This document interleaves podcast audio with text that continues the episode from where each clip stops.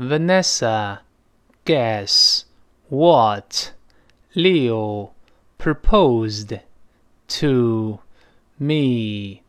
Wow, love is in the air. Did you accept? Not yet. I have some doubts, like the age factor. I'm really robbing the cradle here.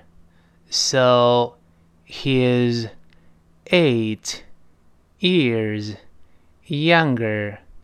He is mature for his age. I'm worried about the cultural differences too. You guys have the same interests and similar personalities and you have the same dreams